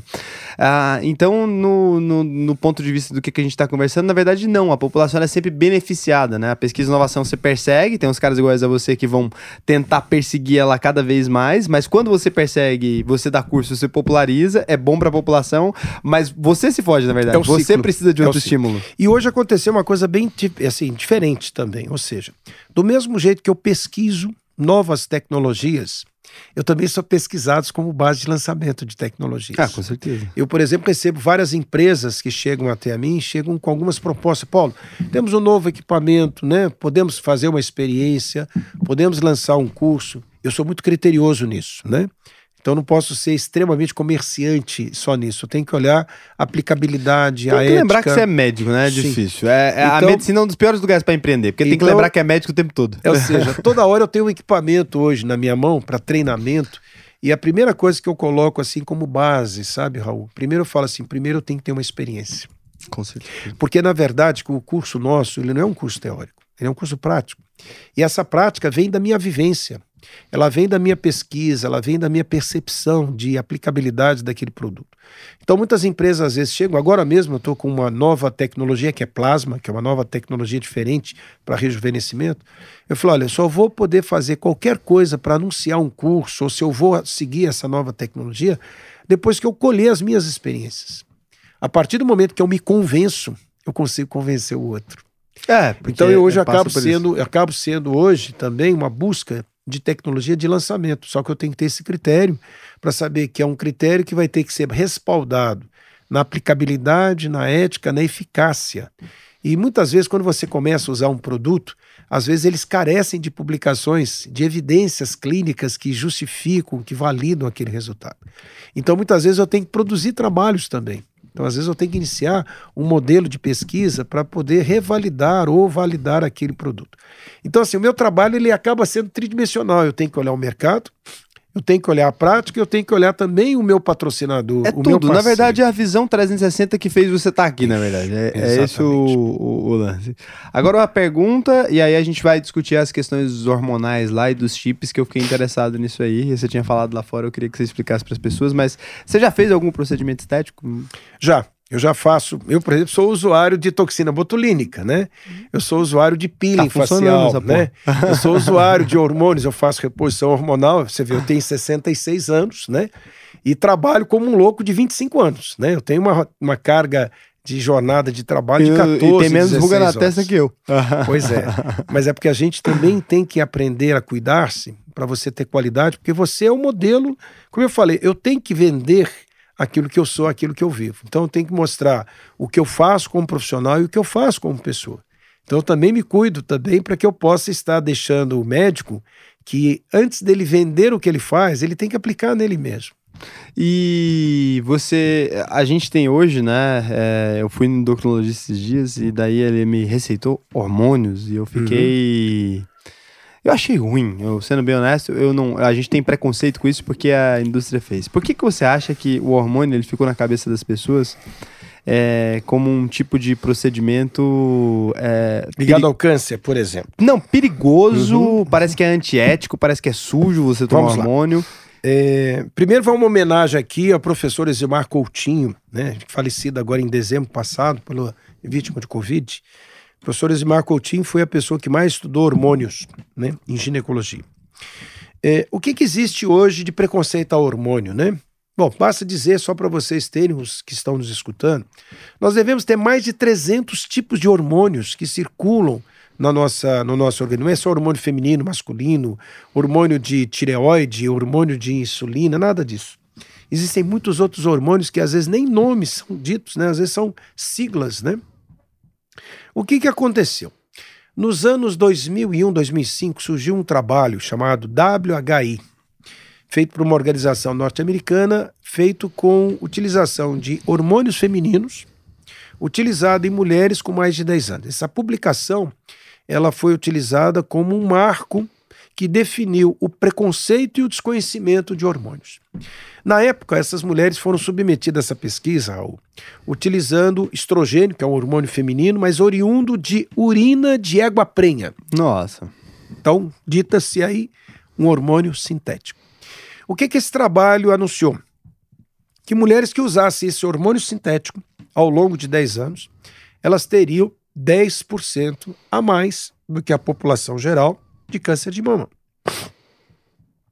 Qual é a incidência de câncer de mama hoje a nível de Brasil? Se você olhar, por exemplo, a mulher lá do Rio Grande do Sul e a mulher do Nordeste, são diferentes. Enquanto a mulher lá do Sul está em torno de 67 mulheres a cada 100 mil, a mulher do Nordeste tem 45, 47 mulheres a cada 100 mil. Ou seja, a incidência também varia de acordo com a região, a alimentação. Então no Norte é, e no Nordeste é muito É menor diferente. câncer de mama do que no Sul, tá? Ok? Bom, se a gente pensar que aumentou 10%, né? Você imagina, 47 mulheres em 100 mil aumentaria o quê? 51 mulheres, 4 mulheres a mais. É marginal esse aumento, Pronto, na verdade. tá. Para finanças, Bom, pelo menos, seria. Primeiro que se tratava de um hormônio sintético, tá? Esse trabalho derrubou a indústria farmacêutica que vende hormônio no mundo inteiro. Qual é o hormônio que a indústria farmacêutica mais vende no mundo? Anticoncepcional. É, o hormônio. Que cada vez mais que as mulheres estão tendo iniciação sexual precoce, estão começando a usar anticoncepcional com 14, 15, 16 anos. Né? E depois ainda vieram as reposições hormonais na menopausa, prolongando esse tempo de uso de hormônio para a mulher aí com seus 45, 50, 60 anos. Bom, esse trabalho, Raul, ele praticamente dividiu a, a ciência em dois momentos. Hormônio da câncer. Só que o hormônio que foi tratado, só o estrógeno sintético. Os outros hormônios, teoricamente, não teriam responsabilidade Tinha de nada a causar ver com essa história. O hormônio tireoide causa câncer, né? O hormônio, por exemplo, a insulina, que é o hormônio que controla a- a Testosterona, glicemia, que é o hormônio a mais comum. testosterona, que é o hormônio masculino e também está presente na mulher. A gente vai falar dele já já, porque nós temos mudanças de, de mitos também sobre ele. O que aconteceu na população de uma maneira geral, e infelizmente na cabeça da maioria dos médicos, que hormônio e câncer estão de mãos dadas, tá? É, ao longo desse tempo, obviamente, os trabalhos começaram a crescer e mostraram várias outras situações. Né? Então, hoje, o que a gente vê é o seguinte: o que defende a longevidade e a saúde do ser humano é o equilíbrio dos seus hormônios. As pessoas começam a envelhecer com perda de qualidade e aumento de doenças a partir que esses hormônios começam a se desregular e a reduzir. Por exemplo, aonde se tem mais câncer hoje? Numa paciente jovem, numa paciente grávida ou numa paciente idosa que já não tem mais hormônios? Idosa, óbvio. Então você vê, por exemplo, você tem mais câncer de reto, mais câncer de mama, mais câncer de colo em populações acima de 40, 50 anos, quando os hormônios estão em É, declínio. é quase associado, na verdade, né? A gente- Eu brinco muito o seguinte: se nós tivéssemos hoje os hormônios femininos, né? Os dois hormônios femininos principais, que é o estrogênio, a progesterona e a testosterona, se a gente fosse pensar que esses hormônios causassem câncer, aonde eles estariam mais presentes? Na adolescência, que é uma explosão de hormônios, e na gravidez. Com existe certeza. uma produção de hormônios enorme pela placenta. Os hormônios femininos são progesterona e... Progesterona, o estrogênio e as testosterona. Existe uma Testosterona cadeia. é hormônio feminino? A mulher também produz a testosterona. Mas em grande quantidade? Uma quantidade 10, 20 vezes menos do que o homem. Ah, então é Mas é pouquinho. produzido pelos ovários também a testosterona. Então, se nós fôssemos imaginar que hormônios causassem câncer, os cânceres seriam prevalentes na adolescência e na gravidez. Quando esses hormônios estão explosivamente aumentados, né? A gente tem ainda qual? O hormônio de crescimento humano é na Você tem o hormônio de crescimento, você tem a insulina, que também é um hormônio, você tem os hormônios da tireoide. Insulina é um cortisol- hormônio? É um hormônio. É um hormônio produzido Caramba, a gente tem um desconhecimento total Você com tem o hormônio. hormônio né? de crescimento, você tem o hormônio antidiurético, você tem os hormônios da tireoide, você tem hormônios testosterônicos, que são os Da hormônios tireoide, masculinos. tem gente que tem que tirar um- uma coisa que aí depois tem que começar a tomar a Tem que tireoide. repor o hormônio, né? Uhum. Tem que repor o hormônio. Então o que a gente vê é o seguinte: o, o que, que a gente observou? Que as pessoas que viviam mais tempo, ou seja, as pessoas que tinham longevidade, essas mulheres ou esses homens tinham os seus telômeros maiores. O que é telômero? Telômero é uma porçãozinha do DNA que ela cresce, ela é maior nas, nas pacientes que têm, ou nos pacientes que têm longevidade. Os pacientes atualmente que estão utilizando reposições hormonais passam a ter os seus telômeros maiores. Hum. Significa o quê? Longevidade. Viver muito com baixa qualidade ninguém quer. Você quer viver 100 anos em cima de uma cama? Não.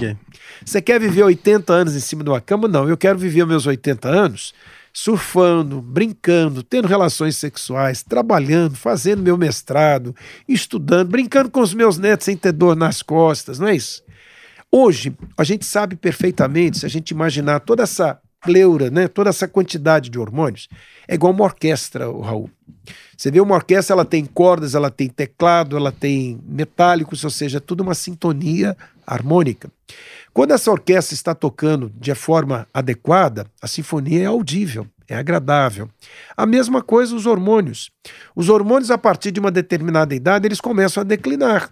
Por exemplo, os hormônios femininos vão determinar a menopausa, os hormônios do, do homem, que é a testosterona, vão definir a andropausa. Isso leva o que? Atrofia muscular dificuldade de ereção, Frio. perda de lubrificação, frigidez, perda de libido, né? Eu já vi homem, é, eu tava, meu amigo lá que é ginecologista, né?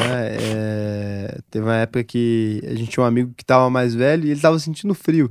Ele falou, sabe o que que é isso? Eu nunca sentiu frio na vida porque testosterona produz, diminui, o, aumenta a temperatura corporal, né? Então, é o que as mulheres sentem quando elas começam a perder os seus hormônios. Fica com calor. Principalmente elas têm aqueles fogachos. e o homem fica com frio, né? Exato. Mas tem muito mais coisa, né? Então o que, que tem de mentalidade hoje? Se tem de mentalidade que a reposição hormonal ela aumenta essa qualidade de vida. Ou seja, imagina hoje um homem de 50 anos, você veja, eu, por exemplo, 66 anos. Eu Pô. tenho prática esportiva, eu vou para academia, eu tenho prática sexual, eu tenho memória, eu tenho disposição, ou seja, isso também vem do quê? Vem não só da, do DNA, mas vem também do aporte hormonal que a gente tem. Você está okay? tomando hormônio? A gente faz uso de hormônios masculinos, né?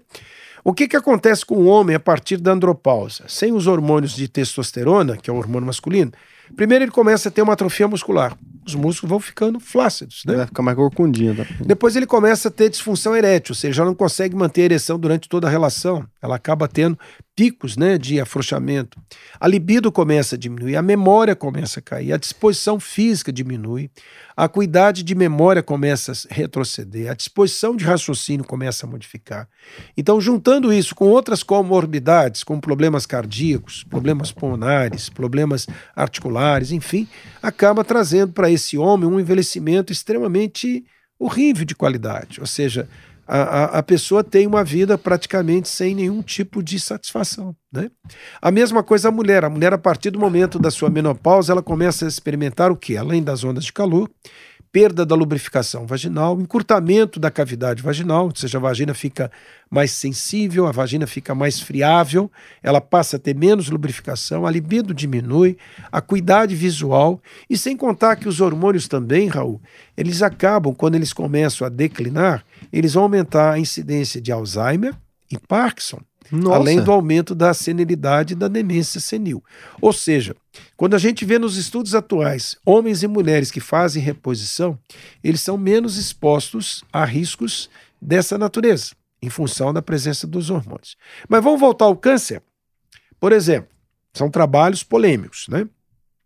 Se você chegar hoje, por exemplo, para o médico oncologista ou para o médico mastologista que mexe com câncer de mama e falar que você vai fazer uma reposição hormonal numa paciente dele que tem história de câncer na família, mãe, irmãs, ele falta praticamente dar um tiro na tua testa, porque hormônio para ele ainda é câncer.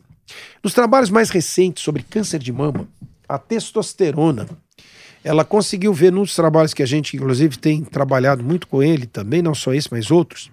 Eles acompanharam 2.700 mulheres durante 10 anos e observaram três grupos de mulheres: mulheres que não usaram nenhum hormônio, mulheres que usaram hormônio de testosterona em forma de implante e mulheres que usaram testosterona mais o estrogênio, que é o hormônio feminino, em forma de implante. O que, que eles acompanharam ao longo desses anos? Que a incidência de câncer de mama foi maior do que naquela mulher que não usou a testosterona. Então hoje a gente consegue ver no hormônio da testosterona, tanto para a mulher como no homem também, porque ele também faz uma proteção do câncer de próstata, a gente acaba vendo que a testosterona passou a ser um hormônio de proteção ao câncer de mama. Caramba! Então isso aí praticamente joga por terra todo e qualquer tipo de conhecimento até hoje. Isso não é um trabalho, já são inúmeros trabalhos Mostra a mesma coisa. Que mostra que a testosterona hoje tem um efeito mamoprotetor. Isso também está sendo visto hoje na área da próstata. Tanto é que quando você tem pacientes com câncer, não é minha área especializada, nem quero me, me, me, me oferir aqui como urologista. Mas quando você tem câncer de próstata, você usa hormônios anti-estrogênio, ou seja, você usa hormônios antifemininos para conter o crescimento de um câncer de próstata. A, a, testosterona acaba sendo protetora, assim como na mama. Da mesma maneira, as pacientes que têm AVC, né? Quando a gente fala de AVC, que é trombose, na grande maioria conhecida por vocês, é muito comum mulheres que estão usando anticoncepcionais apresentarem uma incidência de trombose. Quando uma mulher dessa tem trombose usando o anticoncepcional, a grande maioria dos médicos angiologistas suspendem o anticoncepcional. E ao, ao, ao suspender o anticoncepcional, nós vamos aumentar ainda mais a incidência de tromboembolismo nessa mulher. Caramba. Ou seja, essas mudanças de conceito, essas mudanças de mitos que estão caindo praticamente, elas estão sendo feitas através de trabalhos publicados em entidades referendadas, de boa qualidade, ou seja, trabalhos bem com bastante evidência, nível 1, nível 2, nível 3, em que alguns desses hormônios, como é o caso da testosterona, e depois nós vamos falar da gestrinona, que é um grande hormônio hoje que é utilizado nos implantes, elas têm um efeito protetor sobre a mama e um fator protetor sobre a próstata masculina no caso. Então isso já muda muito as nossas posturas. Já muda bastante, tá? né? Já. Agora, infelizmente, é, boa parte desses conhecimentos mais inovadores ainda é pouco conhecido. Então nós enfrentamos uma maior parte do desconhecimento com preconceito. Aliás, o preconceito ele é o fruto do desconhecimento, né? É. Ele é o fruto do comodismo de você acreditar no que é constante, do que é permanente, do que é aquilo que é mutável, do que é aquilo que transita e, e evolui. A partir de que idade você acha que, assim, sei lá, uma pessoa deveria procurar realmente, talvez, um endocrinologista, um especialista, para começar a fazer uma reposição hormonal? Olha, primeiro não existe idade, existe clínica, né? Por exemplo, a gente fala de disfunção erétil, a gente imagina que o homem velho tenha problema de ereção, mas o problema de ereção hoje está atingindo homens de 34, 35 anos. Nossa.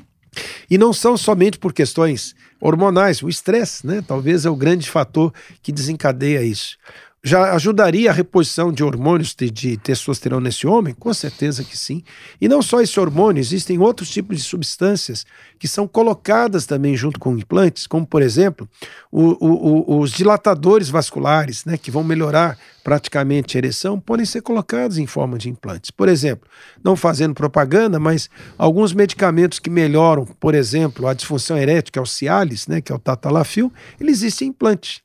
Então ele pode ser colocado, e mesmo em homens que estejam nessa fase, mesmo que jovens com disfunção erétil, eles podem ser acoplados nos implantes para essa função. O que, que, eu queria colocar aqui falando sobre implantes? Raul, a gente Primeiro pode... explica o que é implante. Isso. Primeiro, sim, você pode tomar qualquer medicamento por várias vias. Você pode tomar via oral, por exemplo, um comprimido, um xarope, né, que você toma, ele é absorvido pelo estômago, depois ele é metabolizado pelo fígado e de lá o fígado distribui para os seus órgãos alvos, né? Você pode tomar um medicamento de forma injetável. Você toma uma injeção de bezentacil, por exemplo, para tratar uma doença reumática, uma doença infecciosa. Você tem hoje alguns medicamentos que são transdérmicos, alguns hormônios hoje, alguns medicamentos analgésicos, eles são utilizados de forma transdérmica. Ele passa na pele, a pele também é uma esponja de absorção. Você tem medicamentos que são absorvidos pela língua, ou seja, os medicamentos sublinguais, ou seja, medicamentos que não precisam ser digeridos para ser absorvidos pelo estômago, mas imediatamente sublingual, eles são absorvidos diretamente para a corrente sanguínea e vão atingir os órgãos alvos. Você tem medicamentos que são inalatórios. Alguns medicamentos que você usa em forma de spray pelo nariz e eles são absorvidos pelos alvéolos e também da mesma maneira são levados pela corrente sanguínea para essas áreas. O que, que os implantes são? Os implantes, como o próprio nome, a gente implanta um determinado tipo de substância sobre a pele. Então você tem hoje, por exemplo, alguns anticoncepcionais que são muito utilizados pelas adolescentes em forma de implante sobre a pele. E outra coisa que a indústria praticamente desenvolveu ao longo desses quase 30 anos, não é novidade, novidade porque agora a mídia divulga mais, são os implantes que são comprimidos, comprimidos, né, de forma um pouquinho diferente, colocados sob a pele e dessa maneira eles são absorvidos lentamente. A gente também tem outro tipo de absorção que é a intrauterina.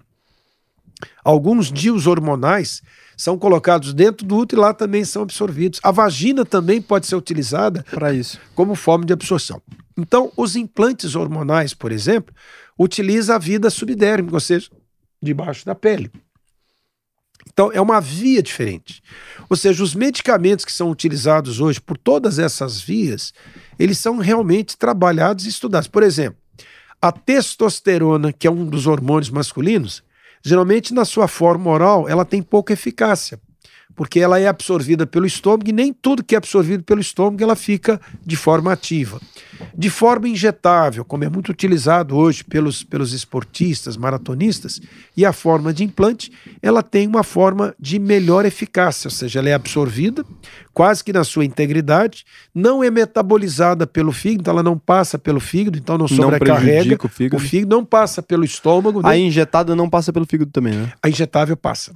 A injetável Passa. também ela é absorvida, ela é, ela é, praticamente metabolizada também pelo fígado. E aí prejudica o fígado. Isso. Então hoje a grande parte dos exames, do, dos implantes que a gente chama de isomoleculares, né? Ou bioidênticos. Ou chip da beleza. É, chip da beleza eu nem gosto desse termo, porque na verdade a gente fala até se fosse falar chip da saúde, né? Porque quando a gente fala hoje de implantes hormonais, nós temos um foco na qualidade de vida dessa mulher e desse homem, ou seja, melhorar desempenho sexual, libido, qualidade de ganho de massa magra, perda de, de gordura visceral, ou seja, são vários tipos de projetos né, que são desenvolvidos com os implantes, mas com a finalidade de aquilatar a qualidade de vida desse homem e dessa mulher. Né? Então, hoje, os implantes hormonais, que a gente chama de pellets, eles começam a ter também outros tipos de aplicações. Por exemplo, Hoje nós temos pellets para tratar algum tipo de diabetes tipo 2. A gente tem, por exemplo, o implante de metformin, que é uma droga que é usada para reduzir a glicose do paciente. Nós temos o tatalafil, que é exatamente o medicamento que é usado para melhorar a disfunção erétil. Nós temos a vitamina D em forma de implante, ao invés de você ficar tomando um comprimido todos os dias ou Nossa, toda eu semana. tomei um tempo que eu fiquei com baixa vitamina D. E a gente sabe que a vitamina D hoje faz parte da longevidade, faz parte da sua imunidade. Então, ao invés de você ficar tomando todo dia um comprimido, ou todo dia estar tá usando um creme, todo dia usando uma medicação, a vantagem do implante é que você tem uma medicação que fica disponibilizada em doses realmente bem suficientes e pequenas por um período que dura em torno de seis meses a um ano. Tem Nossa, implantes que duram seis meses, um ano, ou seja, praticamente, quem de vocês um dia não esqueceu de tomar um anticoncepcional? Quem de vocês não esqueceu um dia de tomar o seu medicamento? E muda alguma pressão? coisa no efeito ou não? Ela mesmo efeito? Olha, é, a vantagem do implante é que ela não sobrecarrega a função hepática, ela não tem passagem hepática, ela não tem passagem gástrica. Então, com isso aí, você evita uma série de intercorrências, como náuseas, gastrites, infecções ou Por mesmo sobrecarga hepática. Então, o implante tem essa vantagem. Ele é absorvido e diretamente disponibilizado através da corrente sanguínea, porque em volta do implante ocorre um aumento de vasos, que a gente chama de angiogênese, para que essa droga comece a ser absorvida de forma bem, bem, bem, bem subdose terapêutica e atuar em cima dos órgãos-alvos. Hum. Então, hoje a gente tem praticamente quase uns 30 modelos de produtos que são utilizados como implantes, como eu falei, a metformina, a tiroxina para para hipotiroidismo também tem forma de implante, para disfunção erétil você tem, até mesmo para os pacientes que usam drogas anticâncer, por exemplo, Mulheres que fazem tratamento de câncer mamário, muitas vezes são necessários usar medicamentos antiestrogênicos, ou seja, anti-hormônio feminino. Assim também o homem que está em tratamento de câncer de próstata, ele tem que usar medicamentos antiestrogênicos, ou seja, anti-hormônio feminino. Nós temos hoje drogas que são colocadas em implantes, como é o caso do anastrazol, em forma de implantes. Então, isso otimiza o tempo, isso facilita a, a, a adesão do paciente. E a, a vida também, né? Do e qualidade de vida. Então, hoje o que a gente vê é uma coisa interessante, sabe, Raul? Às vezes você faz um protocolo de implantes para mulher, né? ou seja, melhorando qualidade de vida, ganho de massa, melhorando a libido, e muitas vezes a gente esquece do marido. Então, às vezes, você coloca uma gasolina azul na mulher e às vezes o marido ainda está queimando óleo 20. Então, hoje, o trabalho que se tem quando se faz o protocolo de implantes é melhorar a qualidade do casal. Né? O casal quer viajar, é bom que o casal que viaja tenha disposição para fazer caminhada, tenha disposição para passear, para conhecer. Já pensou? E para transar, na verdade, que você está falando tudo, tudo. isso aí para explicar isso, né? Tudo. Não só relação. Imagina, por exemplo, um casal, Raul, que sai, por exemplo, para fazer turismo. A mulher gosta de fazer caminhada, então ela quer explorar os locais, quer fazer escala, e o marido já não tem a mesma tá disposição cansado. física. Eu vejo a experiência que eu tenho de casais que começaram a usar os implantes, que até a mudança, quando eles fazem viagem, eles fazem de maneira partilhada, ou seja, a disposição não só sexual, mas a disposição para caminhar, a disposição de memória, a disposição de se divertir, melhora o humor, diminui a irritabilidade, ou seja, as pessoas começam a aquilatar um grau de convivência de uma maneira mais satisfatória. Então isso é muito gratificante. Ah, segundo né? a adolescência o negócio. É, eu diria que seria uma, um rejuvenescimento, inclusive, da disposição de viver, né? Cara, que bacana isso. E você tinha uma coisa que você queria falar? É, você falou de um outro hormônio G, alguma coisa que começa com G. A gestrinona. Gestrinona. A gestrinona foi um hormônio que foi desenvolvido primeiramente para planejamento familiar, né? Para evitar a gravidez. Caramba. Só que na época que ele foi desenvolvido pela indústria farmacêutica, ele era oral, ele tinha vários efeitos colaterais, como androgenização, ou seja, aumentava clitóris, aumentava engrossamento da voz, aumentava pelos, aumentava o, o clítoris, ou seja, tinha alguns efeitos colaterais, como acne, oleosidade até queda de cabelo. Esse produto praticamente saiu do mercado. Mas a partir do momento em que a endometriose começou a ser mais diagnosticada, hoje, por exemplo, de cada nove mulheres, oito mulheres, uma tem, tem endometriose, e os tratamentos da endometriose, tanto eles são cirúrgicos, por via endoscópio, como por medicamentos. E a gestrinona passou a ser hoje o padrão ouro do tratamento da endometriose. Então, os primeiros trabalhos sobre a gestrinona foram desenvolvidos pelo professor Elzimar Coutinho, né, em memória, e esse medicamento começou a ser utilizado com grandes vantagens. Paralelamente a esse estudo, ele começou a observar nessas mulheres que usaram a gestrinona, em que alguns efeitos teoricamente colaterais passaram a ser efeitos colaterais desejáveis, como, por exemplo, aumento da libido, aumento da massa magra, aumento da disposição, aumento da capacidade de desenvolvimento de lubrificação vaginal. Só coisa ruim. Proteção do endométrio, ou seja, aquele folhetozinho de dentro do útero passava a ficar afinado. Melhorava o crescimento, diminuía o crescimento dos miomas, fazia alguns tratamentos de anenomiose, que são doenças que dão cólicas menstruais. Que isso? Então ele começou a observar no tratamento da endometriose, ele começou a observar esses outros efeitos. E a partir de então, a gestrinona passou a ser um dos implantes hoje mais utilizados. Daí o porquê que ele ganhou o nome de chip da beleza, porque ele melhorava a celulite. Por que diminuía a celulite? Porque ele fazia a redução, Raul, da gordura visceral e da gordura que fica na pele. Hum. Então, com isso, havia uma melhora de 50%, 60% da celulite das mulheres. Que é melhor Caramba. coisa do que isso? Essas mulheres começaram a ir para a academia, começaram a ter um rendimento de ganho de massa, ma massa magra bem diferente do que era antes de estarem usando a gestrinona. Melhorava a libido, né? Aquelas mulheres que tinham miomas, aquelas mulheres que tinham cólicas menstruais, aquelas mulheres que não queriam mais menstruar, passaram a utilizar a gestrinona como um método de estender essa menstruação, ou seja, de, de, de, de, abolir essa menstruação, de conter os problemas relativos aos miomas, adenomiose e a endometriose. Sobre alguns efeitos indesejáveis, como por exemplo a oleosidade, a acne, a pequena queda de cabelo, só nos primeiros dois meses da utilização desses implantes que são observados esses pequenos acontecimentos, que também são contornáveis. Mas os benefícios superam e muito esses efeitos colaterais. Então, hoje a gestrinona passou a ser, dentro de todos os implantes que são utilizados, como quase o eleito em primeiro lugar, como sendo o melhor tipo de implante para melhorar essa capacidade da mulher.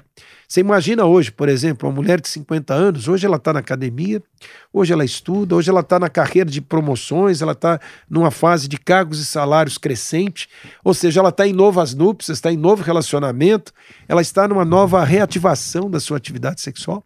E esse hormônio trouxe exatamente esses elementos substanciais para dar esse suporte para essa mulher. Então é lógico que isso são trabalhos recentes, né? Ou seja, quando eu falo que são 30 anos, não dá para comparar com trabalhos de 200 não, anos. Mas a gente vê as evidências, os testemunhos, os depoimentos, e já temos muitos trabalhos publicados mostrando que os benefícios superam e muito qualquer tipo de efeito colateral. O que nos dá hoje total segurança de estarmos utilizando. Né? Nós temos uma entidade nacional que agora há pouco fez uma referência, ou seja, uma recomendação sobre o uso desses hormônios. Não é uma proibição, apenas uma referência sobre a via de acesso. Mas as evidências, os trabalhos, os resultados hoje nos encorajam cada vez mais a sua utilização.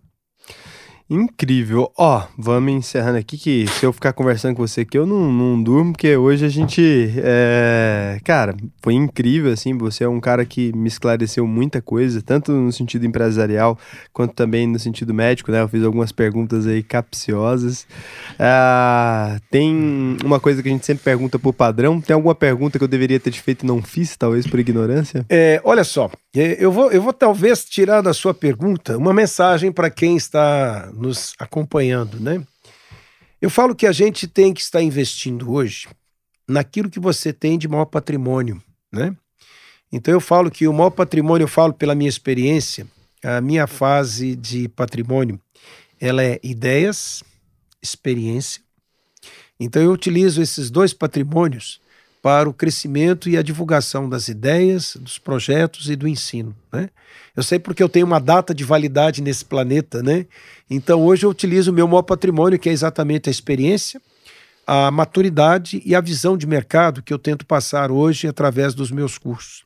A nossa capacidade física vai diminuindo, né, naturalmente, pelo tempo, mas a nossa capacidade de ideias, de empreender, de criar novas oportunidades, ela é crescente, né, a partir desse momento. E aí eu digo para vocês, alguns de vocês que estão aí não precisam envelhecer, amadurecer para ter ideias de, de empreender. Passe a fazer parte desse patrimônio que você tem. Você é um exemplo disso, né, Raul? Você é uma pessoa jovem e não precisou viver 100 anos para ter essa visão de mercado, essa visão de ensino que você tem. Então, essa é a visão que eu queria dar para quem nos escuta. Se você é médico, se você é empresário, se você é qualquer tipo de área, empreenda naquilo que você tem de maior em você se é empreendedorismo, se é coragem, se é ideia, se é o fato de criar coisas novas. Este é o seu patrimônio. Patrimônio não é dinheiro, patrimônio não é uma retaguarda de pessoas. Patrimônio é sonho e credibilidade naquilo que você faz. Eu concordo 100%. Ó, muito obrigado por ter aceitado Um abraço para você. Um abraço para você que está nos escutando. E... tentam fazer o que realmente estamos falando. É isso, foi incrível, acho que foi muito esclarecedor para todo mundo e assim, é um prazer mesmo conversar com você e conversar com alguém que está aí no mercado de educação há mais de 30 Um brinde anos. a você e a todos.